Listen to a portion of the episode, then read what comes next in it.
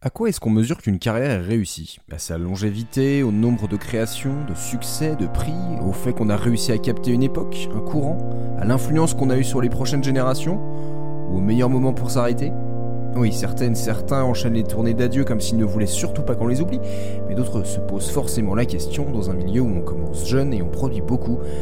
plus on donne de soi, plus on s'use vite. Dans cette série, j'aborde celles et ceux qui ont fait le choix de s'écarter de la lumière, qui ont créé leur propre chemin à un moment de leur carrière. Aujourd'hui, on va parler d'une artiste qui a peut-être réalisé l'un des plus beaux braquages du casino musical, en imposant son style et son statut, sans jamais vouloir être une star, et qui a ensuite su prendre ses distances. Moi, c'est Manu, et bienvenue dans le deuxième épisode de Lights Out.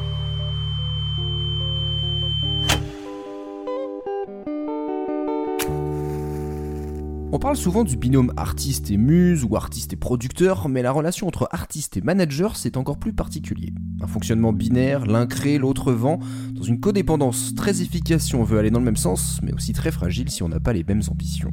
Au tout début de sa carrière en 1968, la compositrice et chanteuse Laura Niro a rencontré un certain David Geffen, un nom que vous avez peut-être entendu ou vu sur des pochettes d'albums. Bien avant Geffen Records, cet agent en recherche de talent à représenter a vite voulu faire de Laura la plus grande chanteuse du monde, ce qu'elle n'a jamais demandé. Lui était déjà très ambitieux, elle était avant tout une artiste, mais leur connexion était forte, une profonde amitié où elle lui apportait un peu d'âme au-delà du business, quand lui faisait tout pour la mettre en avant.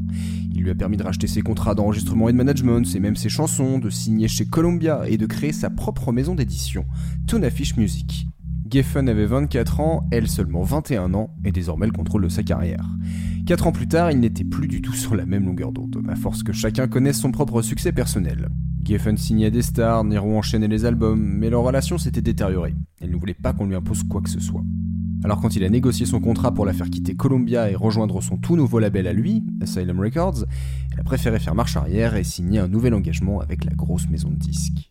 La rupture a été nette entre les deux amis, qui se sont sentis trahis l'un par l'autre. Elle n'aurait jamais eu cette notoriété sans lui, il n'aurait jamais eu de crédibilité sans elle.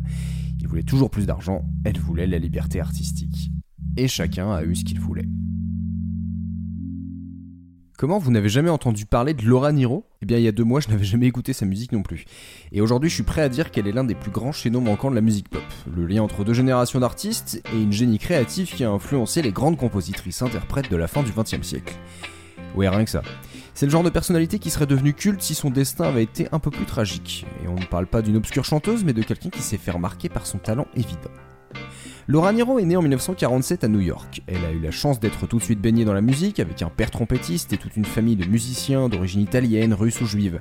Mais elle a surtout su nager très vite dans cet univers, en montrant très tôt une fibre artistique, le goût de la poésie et des envies d'écrire des chansons. Elle a appris le piano et le chant à la maison et elle va vite épater ses camarades dans les camps d'été par sa voix, sa facilité à composer des morceaux où elle crée notamment des harmonies pour elle et ses camarades. Et puis grandir à New York à cette époque lui a de se faire une culture très large. Elle adore le doo-wop, cette musique romantique tirée du RB qui est presque a cappella. Elle entend des gens chanter dans le métro et elle les rejoint et rapidement participe à des sessions de chant nocturne dans les transports new-yorkais. Elle se passionne pour les girls bands, les groupes de filles, et est aussi influencée par des femmes comme Joan Baez, Billie Holiday, Sarah Vaughan et Nina Simone, et beaucoup d'artistes afro-américains. Côté instrumental, elle est fortement marquée par John Coltrane et Miles Davis.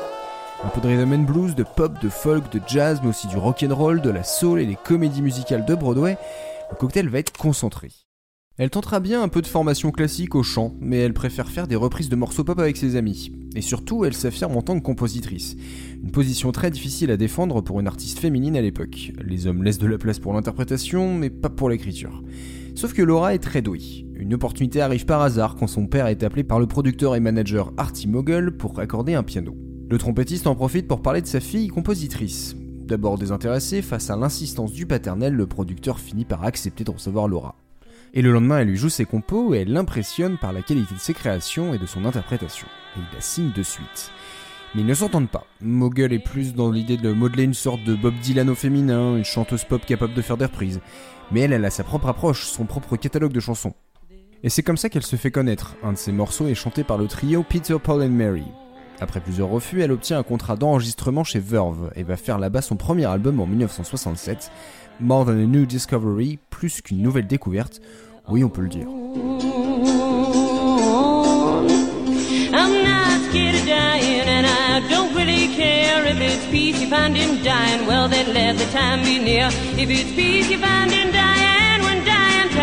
Is here. Just bundle up my coffin, cause it's cold way down there. I hear that it's cold way down there, yeah. Crazy cold way down there. And when I die, and when I'm gone, there'll be one child born and a world to carry on, to carry on. L'originalité et la précision de ces morceaux surprend. Ses choix de structure, les accords, la longueur et le nombre de mesures, les paroles qui sont assez inhabituelles.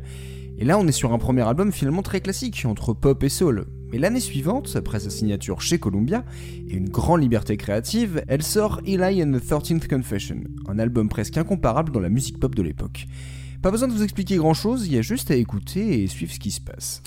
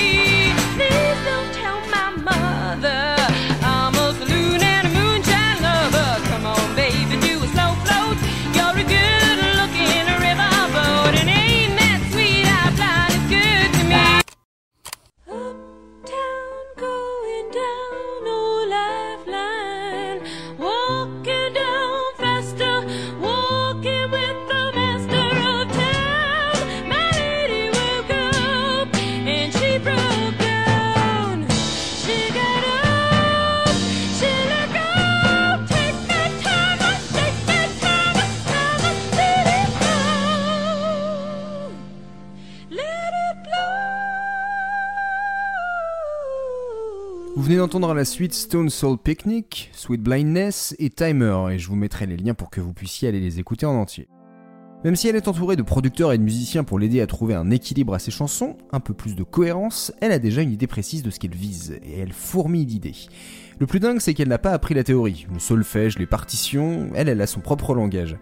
Comme dira son producteur, Charlie Cabello, elle utilisait des progressions d'accords de rock'n'roll, mais avec une façon unique de jouer les harmonies. Elle a été une des premières que je connaisse à jouer comme ça, et même si des gens l'ont utilisé depuis, personne ne l'a fait comme elle. Laura arrivait avec des accords alternatifs, de remplacement, et elle a été déterminante dans le changement de la structure de la musique, au niveau de l'harmonie. Vous regardez une superbe toile, vous dites c'est un Monet, c'est un Renoir, et bien quand vous entendiez une chanson de Laura Niro, vous saviez que c'était elle. Laura s'inspire d'histoires autour d'elle, et elle épate par la maturité de ses textes, son sens de la formule et de la narration, et aussi de l'aura mystique qu'elle a façonnée. Sa musique, son chant notamment, sonne complètement libéré. Niro brille dans le milieu par son originalité et sa précocité, mais son succès populaire est encore discret. Son style est assez singulier, imprévisible, rempli d'idées et donc pas forcément facile à faire rentrer dans 3 minutes à la radio. Et en parallèle, ce sont d'autres chanteurs plus clinquants qui reprennent ses morceaux et en font des tubes. Même Frank Sinatra chante une de ses chansons. Mais Laura elle-même, ses passages télé sont rares, voire uniques à l'échelle nationale. On la présente comme une poète, on débat de ses textes, mais elle n'est pas vraiment visible, trop timide ou trop peu malléable. Laura n'est pas venue là pour devenir une star et elle affirme même Juste diffuser ma musique et si les gens l'aiment, ils viendront à moi.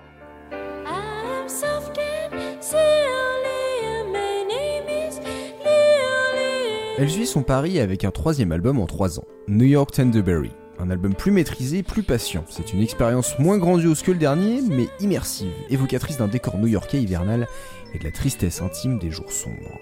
Il règne une beauté subtile, incarnée avec des arrangements aboutis et en même temps une vraie énergie, un souffle de vie.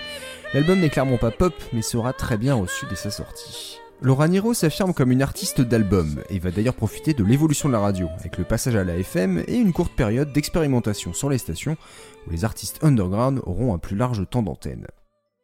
En parallèle, elle commence à se produire sur scène avec une grosse attente, mais elle confirme vite son talent. À 22 ans, elle touche son jeune auditoire, qui est à la fois proche d'elle en âge et en même temps touché par la sagesse de sa musique, de ses paroles, de ses instrumentations. Son jeu de piano, tout comme son chant, frappe par leur sincérité, un effet de surprise qui n'est pas faussement forcé. Il est à propos. Il règne un sentiment libératoire qui va attirer un public très fidèle, notamment gay et féminin. Aux côtés de Johnny Mitchell, Laura Niro est au premier plan d'un phénomène de femme chanteuse-compositrice qui marque le retour des femmes au devant de la pop. Mais Laura a quand même un souci de timing. Elle est en décalage à la fois avec une industrie conservatrice et la tendance musicale. À peine adulte, elle écrit et interprète ses propres chansons quasi librement et sans chercher à faire un tube. Elle donne de la crédibilité à son label, mais pas forcément beaucoup de ventes. Elle est moderne, mais elle sonne rétro, presque trop glamour et classique pour la période. Car la vague du rock psychédélique et du hard rock sont trop révolutionnaires, en tout cas esthétiquement. Au festival de Monterrey par exemple en 67, à côté de Janis Joplin, Jimi Hendrix ou encore Jefferson Airplane, Laura n'était pas à sa place. On ne s'attendait pas à une chanteuse pop dans ce décor enfumé, acide et un peu avant-gardiste. Il s'avère que Niro était sans doute trop différente, talentueuse mais marginale, et elle le confirmera très vite. Elle deviendra elle-même une avant-gardiste sur bien des aspects. Si elle reçoit de plus en plus l'intérêt de ses pairs, féminins comme masculins, elle se trouve presque coincée dans sa position qui est pourtant privilégiée. Ni pop star, ni rockstar, créative et novatrice, mais qui n'arrive pas à rompre avec le passé.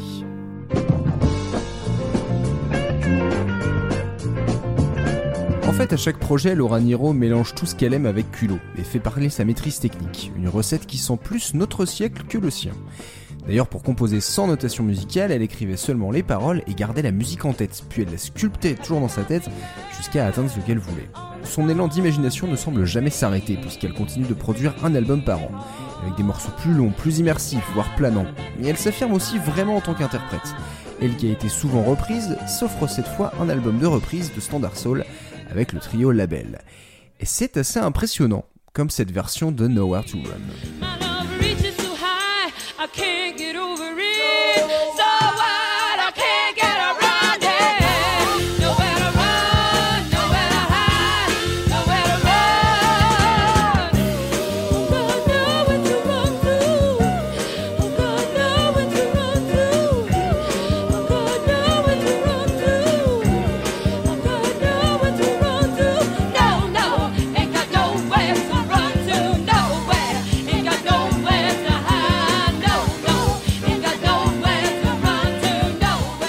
5 ans d'activité continue et 5 albums, des tournées et surtout un mariage en toute discrétion, Laura s'offre une pause.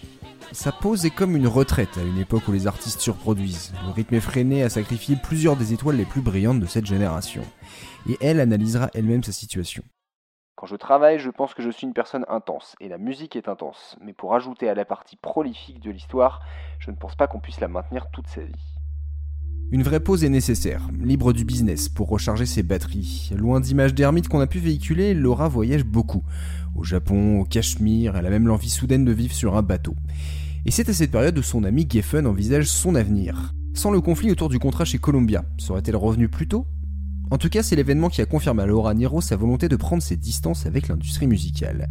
Elle avait son nouveau contrat, elle allait prendre son temps, en profiter pour en apprendre plus sur elle-même et en inspirer sa musique. Nous sommes donc au milieu des années 70, et à 25 ans, Laura Niro s'est écartée d'un monde où les choses changent vite pour suivre son propre chemin artistique et personnel. Et pour aborder cette deuxième partie de sa vie, j'ai demandé l'aide de quelqu'un qui connaît bien la carrière de Laura Niro. Il s'agit de Lucie Barat, l'animatrice de l'émission Rebelle Rebelle.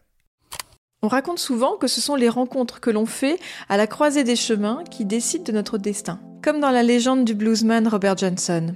Et s'il s'agissait plutôt des séparations, qui surviennent parfois en plein virage ou tandis que l'on marche le long d'un précipice C'est en quelque sorte ce qui est arrivé à Laura Niro.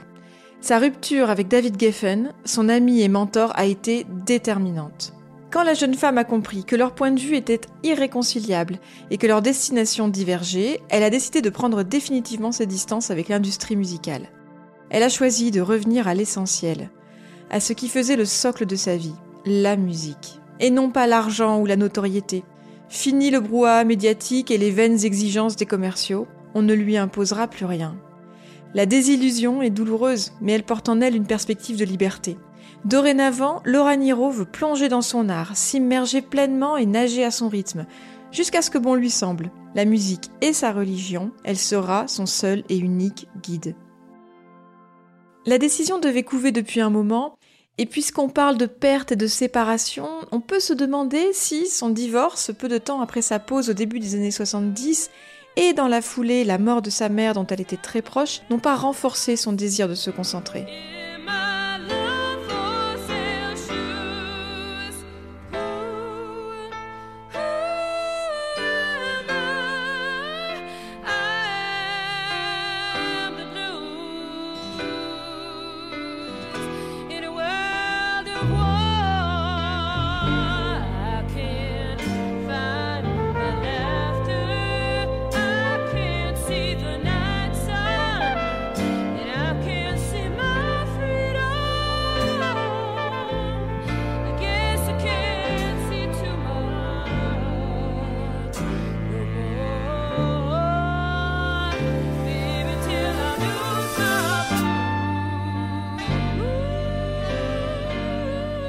Faut dire aussi que Laura Nyro ne ressemble en rien à ce que les maisons de disques américaines de l'époque attendent d'une femme.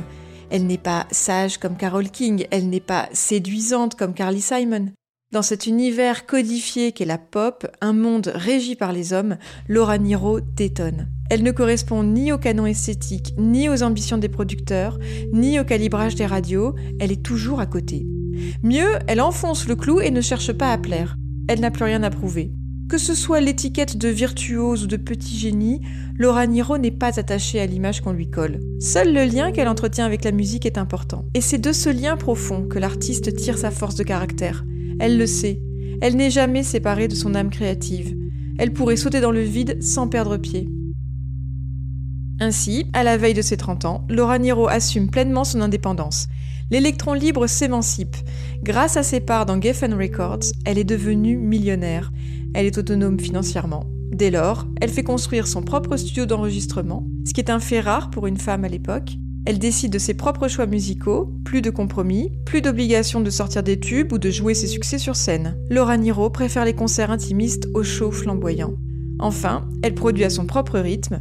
Alors que dans les années 60, elle enchaînait un album par an, désormais elle prend son temps. Smile sort ainsi en 1976, cinq ans après son dernier album. À travers la chanson Money, l'artiste raconte non sans amertume sa déception vis-à-vis de David Geffen et du business de la musique. Argent, argent, argent, je me sens comme un pion dans mon propre monde.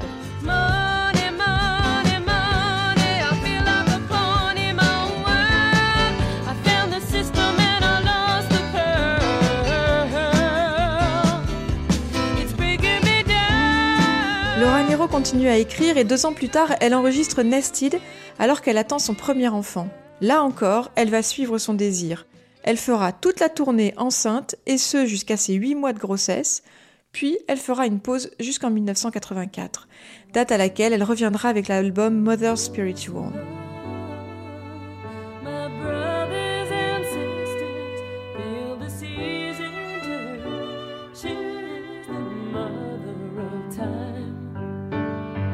À distance des projecteurs, Laura Nyro s'affirme, elle s'engage même. Les paroles de ses chansons se font moins oniriques, plus politiques. Elles deviennent un moyen de défendre ceux qu'on n'entend pas, ceux qu'on ne veut pas écouter, ceux que la société américaine opprime en silence. Le peuple amérindien, la communauté noire, les femmes, les animaux, mais aussi la planète elle-même. Laura Nyro est sensible à la pensée écoféministe. Dans ses textes, elle dessine des ponts entre féminité, maternité, écologie, respect et protection du vivant.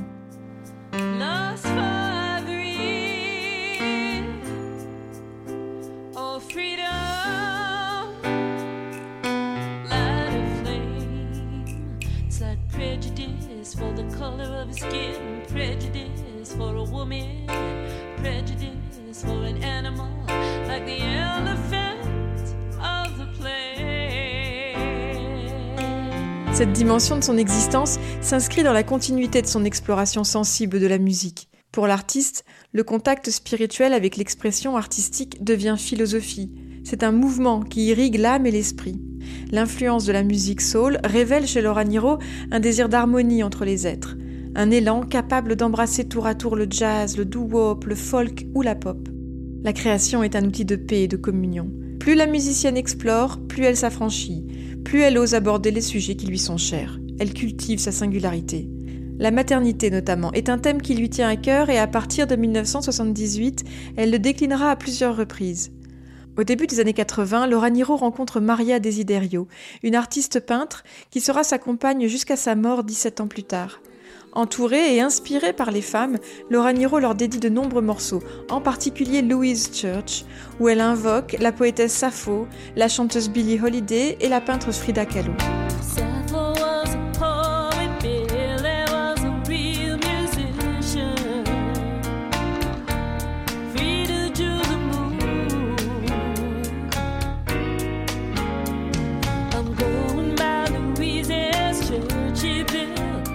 Johnny Mitchell a dit un jour Laura Niro a fait un choix qui m'a tenté à de nombreuses occasions, et c'est de mener une vie ordinaire, ce qui à sa manière est courageux et dur.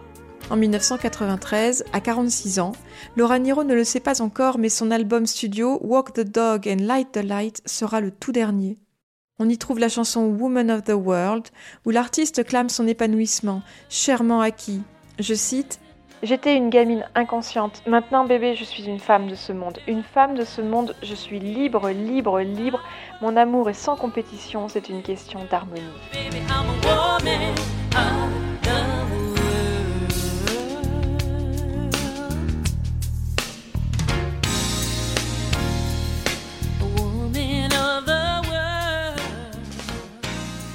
Ironie du destin ou ultime dessein divin, Laura Niro décède trois ans plus tard d'une maladie féminine, un cancer des ovaires. Le même mal qui avait emporté sa mère, sa grand-mère et sa tante et qui emportera également sa compagne quelques mois plus tard. Tout au long de sa vie, le piano, la voix et, disons-le, la force des émotions sont demeurés les instruments centraux du travail de Laura Niro. Chez elle, la composition était reine. Elle était pratiquée chaque jour jusqu'au dernier. La musique était vénérée comme une puissance divine. La liberté était son credo. En renonçant au mirage de la célébrité, Laura Niro a trouvé une forme d'harmonie entre sa nature profonde et singulière et le monde dans lequel elle était née. Avec simplicité et humilité, elle a montré une voie d'authenticité qui aujourd'hui encore fait exception dans le paysage de la pop musique. Que reste-t-il alors aujourd'hui de cette petite génie qui a épaté ses contemporains? L'autrice des tubes des autres est vite entrée dans cette catégorie pas toujours enviable des artistes préférés de nos artistes préférés. Quand on pensait son approche un peu ringarde ou marginale, elle inspirait en fait des artistes qui voulaient libérer la composition dans la pop, et notamment Elton John. Comme je disais au début, Laura Niro est presque un chaînon manquant de la musique pop, la discrète précurseur qui a influencé les grandes compositrices. De Johnny Mitchell à Tori Amos, PJ Harvey ou Kate Bush. Alors ça peut sonner facile de citer ces quatre fortes personnalités musicales, mais je vous jure qu'on retrouve un peu de Laura chez chacune d'elles. Lister toutes celles et ceux qu'elle a grandement inspirés serait presque fade, tant il suffit d'écouter pour voir tout ce qu'il y a dans sa musique qui sera reproduit plus tard, de la pop au rock et même au glam. Et heureusement pour la postérité, elle a été intronisée au Rock'n'Roll Hall of Fame en 2012. Alors est-ce qu'elle méritait plus de succès? On peut pas tellement le dire. Elle mérite surtout qu'aujourd'hui on se rappelle de sa musique, mais la preuve c'est que sa musique continue d'être une jolie surprise plus de 50 ans après. Le succès en fait elle en a pris ce qu'il lui fallait, mais elle a toujours fait primer sa musique, quitte à perdre sa place dans la lumière. Et ce choix qu'elle a osé faire n'a pas été un échec, mais une nouvelle forme de libération qu'elle n'a jamais eu à regretter. Merci beaucoup d'avoir écouté ce deuxième épisode de Lights Out, on espère qu'il vous aura plu. Pour en savoir plus sur Laura Niro, on vous a mis des playlists en description pour découvrir un peu l'étendue de sa discographie. Ça a été un gros épisode à faire, autant sur les recherches que sur l'écriture, et je suis vraiment content d'avoir fait ça avec Lucie. C'était enfin l'occasion de faire un podcast ensemble, et je pense qu'on a fait un bon binôme. Donc merci beaucoup à elle, et allez écouter son émission Rebelle Rebelle. Si vous avez aimé cet épisode, n'hésitez pas à le partager, à nous dire ce que vous en pensez sur les réseaux, ou bien venir en parler avec moi sur notre salon Discord. Je rappelle aussi que si vous aimez ce qu'on fait, vous pouvez nous soutenir de quelques sous sur notre page Patreon, à partir de 2 euros par mois.